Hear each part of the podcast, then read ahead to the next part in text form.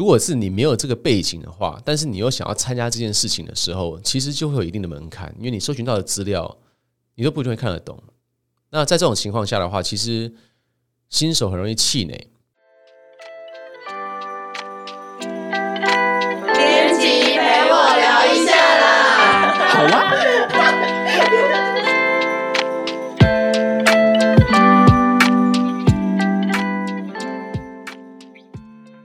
Hello，大家好，我是吴绍刚，欢迎收听优势人生。今天这一集非常特别哦，是跟这个迷成品 Podcast 还有三彩文化合作的一集。本集要来介绍一下我即将推出的新书《以太下一波赢家》。如果你对加密货币投资十分感兴趣，或者想要把以太币讲给朋友听，一定不能错过这一集。那我首先来讲一下，就是我我是如何接触到这个加密货币的，因为这个故事可能不是所有的朋友都听过，就是在。在我上一本书《致富强心脏》里面，我提到我跟一个国外很强的职业扑克选手啊上了一堂课，花了三百万台币啊。如果你还没有看过这个故事的话，非常建议你去看这本书的这个。但是我这边会快速带一下啊，就是说，当时在二零二零年、二零一九年的时候，我找了一位全世界基本基本上公认最强的德州扑克玩家啊，他是短牌的专家，我想跟他学短牌，我就问他说：“哎，那你你可以教我短牌吗？”有一次在我们在 Skype 上面。然后他跟我说可以啊，但是我的学费你估计你付不起。那我就说那你你说说看，他就说十万美金，然后把你教到会。可是我可能不用花太太多时间。我想说这东西听起来很贵，可是大家都知道他是最强的，所以我最后还是孤注一掷，就决定跟他学。啊，就隔天就去银行汇了十万美金给他啊。然后后来我就跟他学，结果他只花了一个小时的时间，就把他所有的策略告诉我。所以我跟他实际上课的时间只有一个小时，但是后续当然我有一些问题问他的时候，他都有回复。可是正式上市时间就是那么一个小时，但那一个小时让我后期的短牌就很快的能进入轨道啊，然后变得就是一个常胜军。所以对于我来讲，那个投资非常非常的这个合适啊，return 非常的好。那比较有趣的事情就是快转到二零二零年的三月，当新冠肺炎的疫情在。最高峰，人们在最恐惧的时候，当时二零二零三月，美股每一天都熔断的时候，比特币崩盘到三千多美金一颗的时候，他突然有一天跟我讲说：“Raymond，哎，你有你有比特币吗？”哎，我说我没有，怎么了吗？因为我从开始打牌赚钱之后学投资以来，我都是巴菲特的忠实信徒。然后他他一直很看衰比特币，他觉得这是诈骗，然后觉得是泡沫，那我也信以为真。所以，当这个教练跟我讲的时候，我就觉得就是说，我觉得这个人是非常聪明、非常厉害的。然后他跟我讲说，你一定要有比特币，因为比特币将是未来的一个大趋势的时候，我就觉得我必须要去认真去研究的东西。因为他跟他那群朋友都是最 top 的人，如果他们都这么一窝蜂的往这边塞的话，那搞不好事情是有一些东西是我 miss 掉的。所以我就决定在那个时候，呃，很认真的去研究这一块。然后差不多一个月多后，我看了一些书，看了一些 podcast，然后研究了很多，基本上是没日没夜在研究，因为当时牌局比较少。然后我就觉得，哇，这是这是 real，like 这个这个比特币真的是一个大趋势。然后我之前对它的认知是完全错误的，所以我就决定在当时一颗比特币五千的时候，我就进场买入，然后去参与这个加密货币的 revolution。那在接下来的几个月呢，其实我都。把所有的精神都放入这个圈子，因为它是一个很新兴的产业啊，就是不到十年左右的这个历史啊，所以然后我也是刚踏入，所以我虽然说我二零一七年就在挖矿以太币，但是我在这个圈子还是非常的深，所以呃非常的新啦，所以我还是花很多的时间在增加自己的知识啊，但是在我增加知识的过程中呢。其实我有时候去，比如说我是说什么是比特币，为什么比特币值钱啊？或者说什么是以太币，为什么以太币值钱？其实我看到的一些书跟看到一些内容，呃，对于我刚踏进去这个圈子的人，其实是蛮蛮困难的。就是我看这些书，他常常会用一些我不懂的字眼来讲一个我不懂的概念。因为我很老实说，我不是一个职工男，我不是一个技术性的人，所以这些城市码啊，这些密码学。其实我也不是 expert 啊，就是当然我后续有做很多研究，所以我对它有个理解。但是你说叫我去写程式，我是没办法的啊。叫我去写密码学，这也我也是没办法，我做不到啊。那在如果是你没有这个背景的话，但是你又想要参加这件事情的时候，其实就会有一定的门槛，因为你搜寻到的资料，你都不一定会看得懂。那在这种情况下的话，其实新手很容易气馁啊，因为如果你去 YouTube 搜什么是比特币，什么是以太币的话，其实大部分的时候你会找到一些，要不就是非常技术的内容，要不就是一直喊这个币要冲几倍的这种内容，所以它是非常两极的。它并没有一个很中间的一种内容是人话可以听得懂的，或者说没有自工背景的人可以很轻易的去理解这东西的。所以在我学习的过程中，其实我就要花更多的时间去看更多的报报道啊。有时候看一个东西可能是第一次看不懂，但是看了五六次之后、十次之后，开始有点 feel，然后有点 feel 之后，再慢慢把这个拼图拼起来。因为也没有人没有人去教我啊，所以。我后来就觉得说，那我是不是应该要把这些资讯整合起来，然后用一个每一个人都能理解的方式来告诉大家？所以这本书就因此而诞生。那这本书呢，主讲是讲以太币。那为什么我要讲以太币？其实这样子，就一开始我踏入这个加密货币圈的时候，我只有买比特币而已啊，因为我觉得就是说，啊，那我是反正我先先买大哥嘛，对不对？最大的就先买你嘛，反正我其他也不懂啊。然后我也觉得。好像这个波动也挺大的，因为我蛮蛮习惯这个股票市场的这种波动啊。那一踏踏到比特币，它从五千直接涨到六万，其实我也是觉得很夸张，就觉得这个波动很大。那当然，它后来六万又跌到了三万多，就觉得说哇，呃，果真是波动非常大。所以我只敢拿比特币而已啊，就是甚至连以太币，除了我二零一七年挖矿那些以太币以外，我并没有额外去买它。但是后来呢？呃，有一次就是因为我身上有放一些美金稳定币啊，就是 stable coin 叫 U 呃，大家可能知道 USDT 或者 USDC。然后我就有个朋友跟我讲说，哎，那你知道这些东西可以可以拿利息的吗？啊，就是这边快速科普一下，如果你不知道什么是稳定币的话，它就是一个一种加密货币，但它跟美金的价格是挂钩一比一的，所以它。它并不会像比特币跟以太币就是涨跌啊，它基本上就是一点零一、零点九九这种这种概念啊，就不会差很多，所以叫稳定币了哈。那如果说，哎，Raymond，你知道在稳定币啊，当时二零二零二一年的一月，他跟我讲说，哎，你知道稳定币放在这个以太坊啊上面有二十几趴的利息吗？年化。然后我听到这种东西，就是一般传统的思维来讲，你听到这种很高趴的这种。利息啊，因为美金定存在银行，差不多就是一趴哦，可能一趴多一点，看你锁多久嘛。那听到这种利利息，我们就会觉得说啊，是诈骗，或者说这东西不靠谱，或者怎么样，就觉得不可能啊。然后，但是他说这一定没问题，你去看一下。那当然，这个朋友我也是，我我也是很尊敬他的，因为他也是一个非常成功的人士，所以我就决定去看一下啊。那这边给大家科普一下啊，就是说。有两个词，一个是以太坊，一个是以太币。哈，以太坊就是这个区块链，区块链的名字叫以太坊。然后这个币的名字，它有一个原生代币啊，就是说这个在在这个世界啊，在以太坊世界里面需要用的这种通行的货币，就是以太币。啊，所以英文的话，以太坊是 Ethereum，然后以太币就是 Ether。OK，所以我就去就去上上去这个区块链啊，去去看这个高利息的收入。那所谓的上区块链，你也听到也不用紧张，就听起来好像很复杂，但其实它就是一个网页。如果你进去，你进去这个网页，你看到它，它就会长得像跟一般的网页一模一样，但它其实已经它后面逻辑是区块链。那这时候你要连接一个区块链专属的钱包啊，俗称这个 MetaMask 小狐狸啊，大家最常用的一个一个一个狐狸钱包。那你只要按一个连接，连接上去之后呢？你就可以使用啊，这个这个网站啊，那像像这个一般在手机的应用商城啊，像 Apple Store 里面，你下载一个东西，下载一个软件，它又叫 A P P，一个 application。然后在 Google 在安卓的店也是一样，如果你下载一个 App 的话，它就是一个 A P P。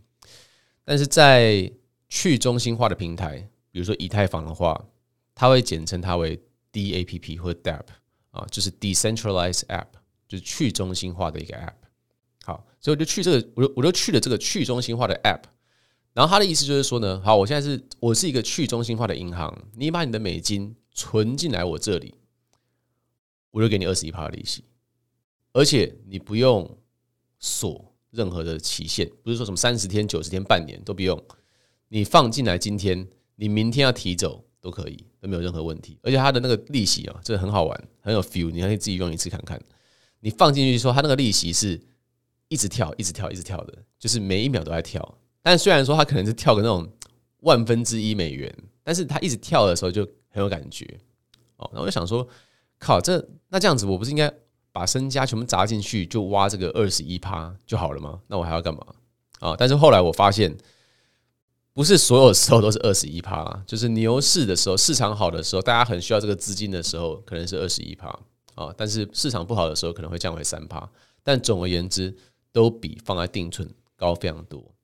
啊。所以这个是我踏入以太坊的第一步。好，所以在我开始使用以太坊之后。啊，这些所谓的去中心化的 App DApp 之后呢，啊，我就开始对它更深入的研究。那其实以太坊的所有的 App 呢，它的后面的逻辑啊，就是一个智能合约。那智能合约，我我相信，如果在搜寻币圈的资讯的话，你肯定会常常听到这个词。那听起来可能会觉得有点有点 intimidating，有点搞不懂他在干嘛。但智能合约其实道理来讲，我们可以把它想象成一个贩卖机。就是它所有的东西都是写用用机器用程式码去写好的，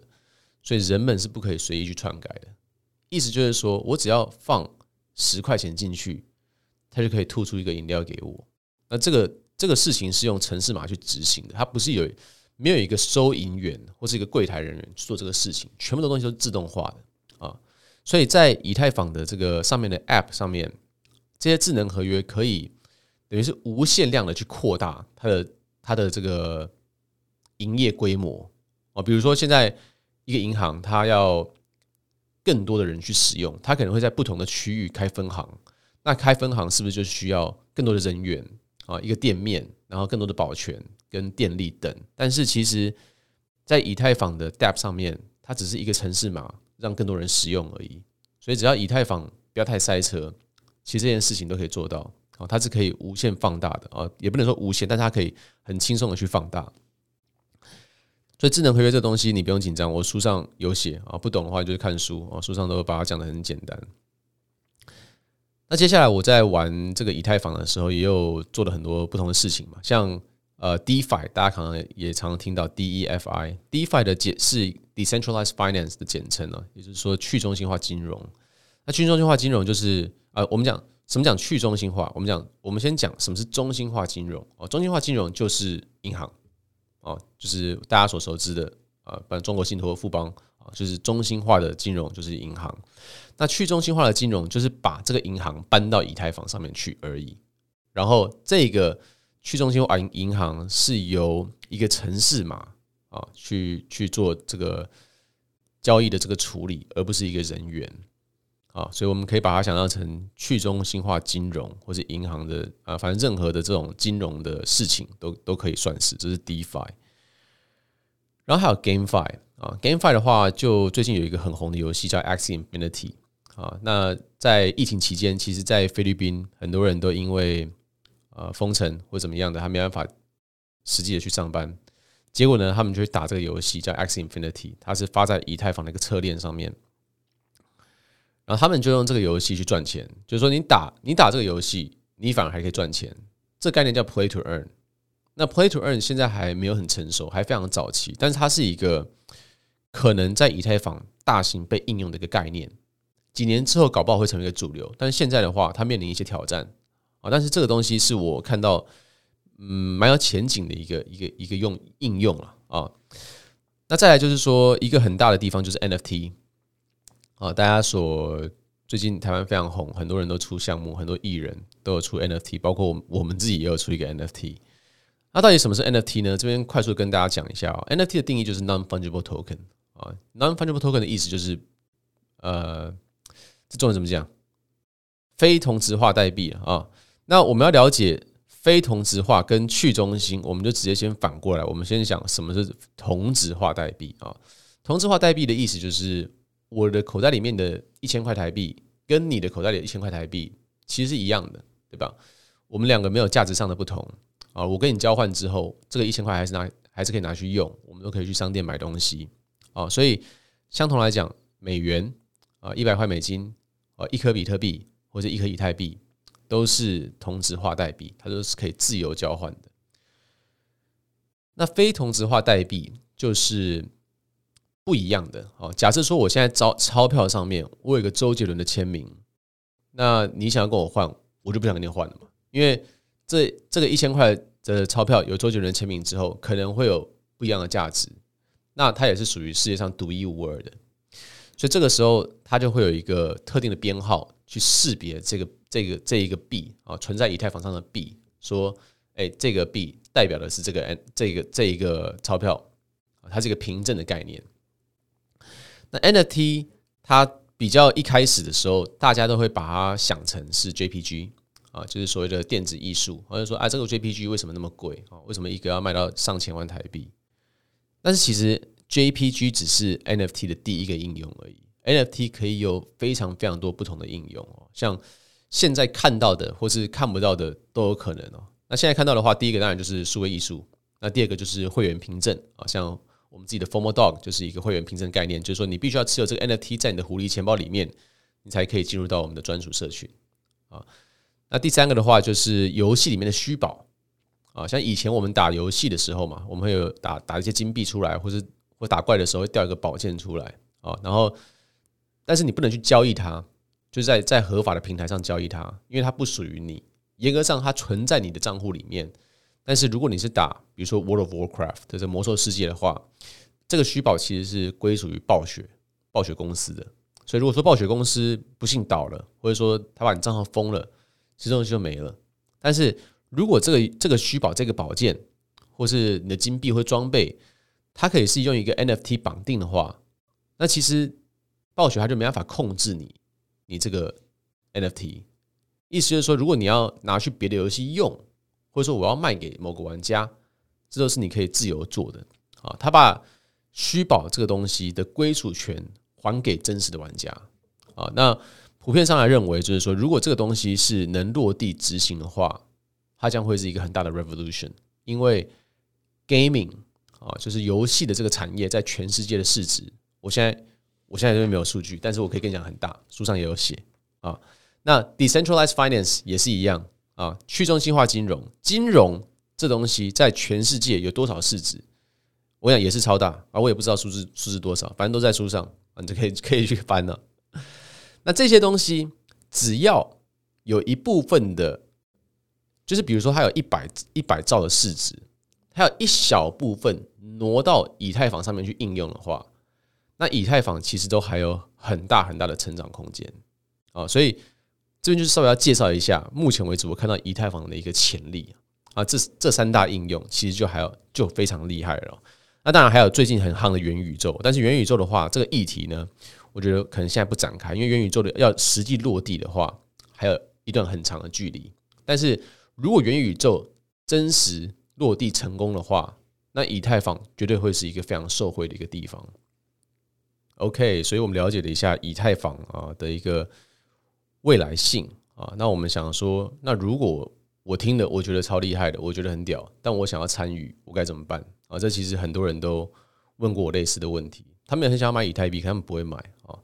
那我这边讲，其实买以太币很简单啊，就是说你只要下载一个 App，一个交易所的 App，然后你把台币的账号连接，把台币存进去，其实就可以买了。它它跟买台积电跟台湾五十的概念其实一模一样，只是。你好像认为你要去区块链做这些事情，其实根本就不需要，交易所就可以把这件事情完成了。所以我们在书上的话也会介绍一些交易所跟一些钱包的应用。那我觉得参与或不参与，其实你都要自己对你自己的资产进行评估。那我这本书比较建议的地方就是说，呃，不管你愿不愿意参与以太币、呃以太坊、以太币的这个投资，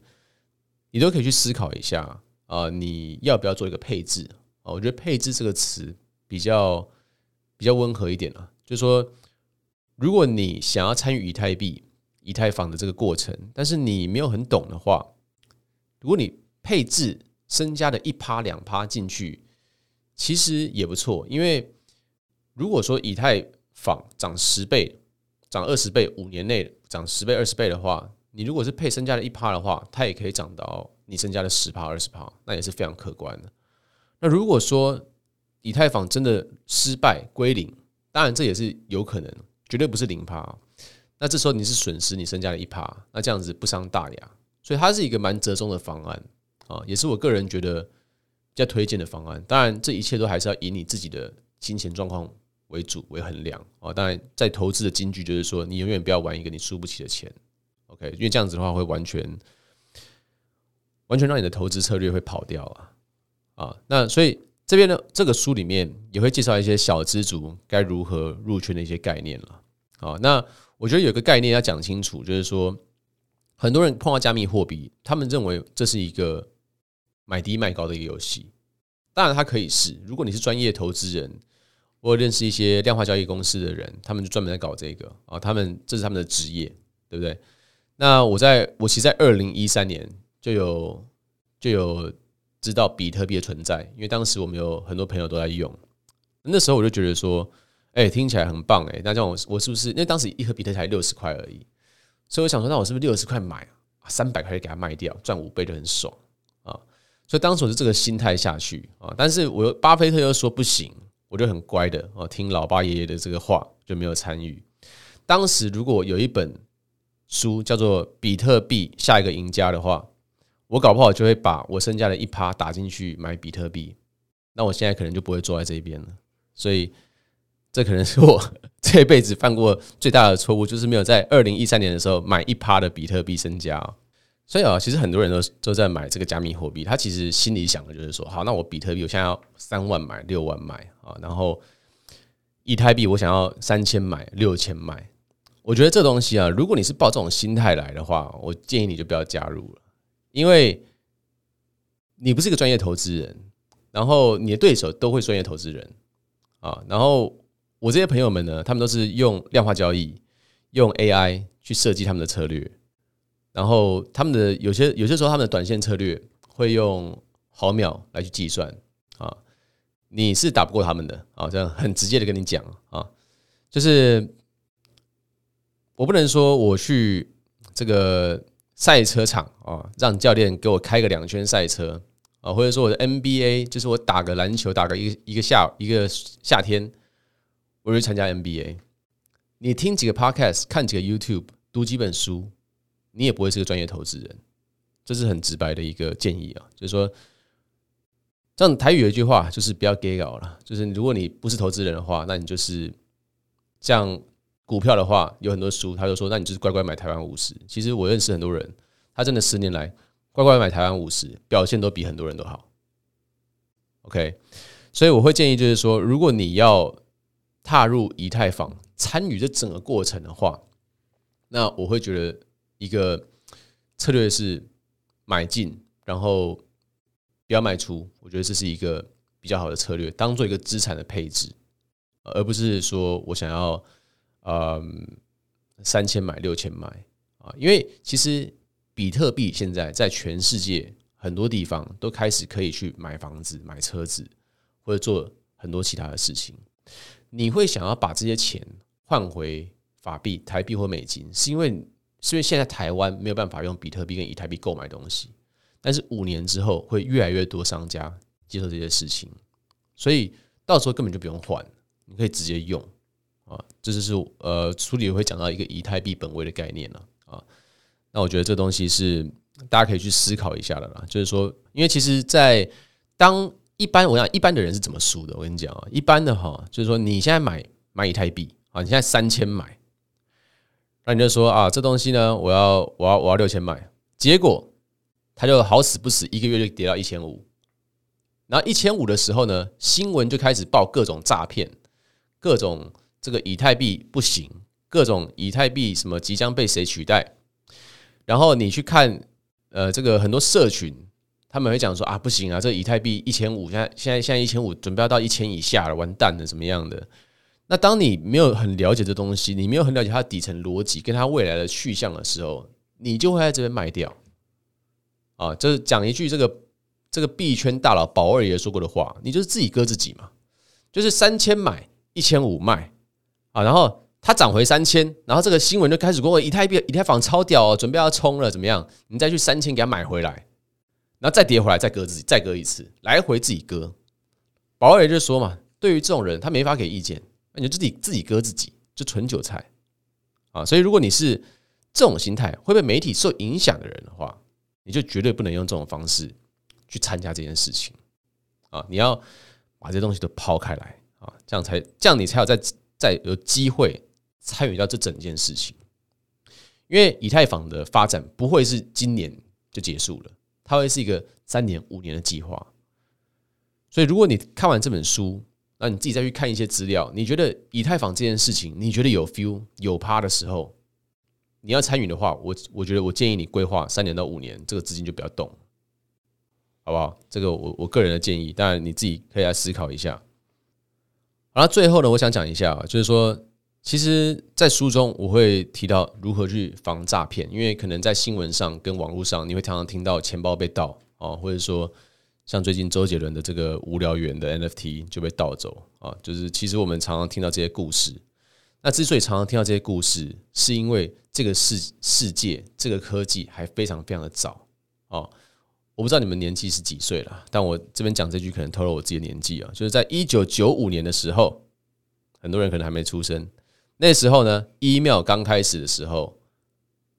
基本上你只要打开电子邮件的信箱，它可能九十趴都是诈骗。啊，那现在区块链、加密货币也是在那个年代。如果说现在加密货币是非常安全，这个这个诈骗都挡掉的话，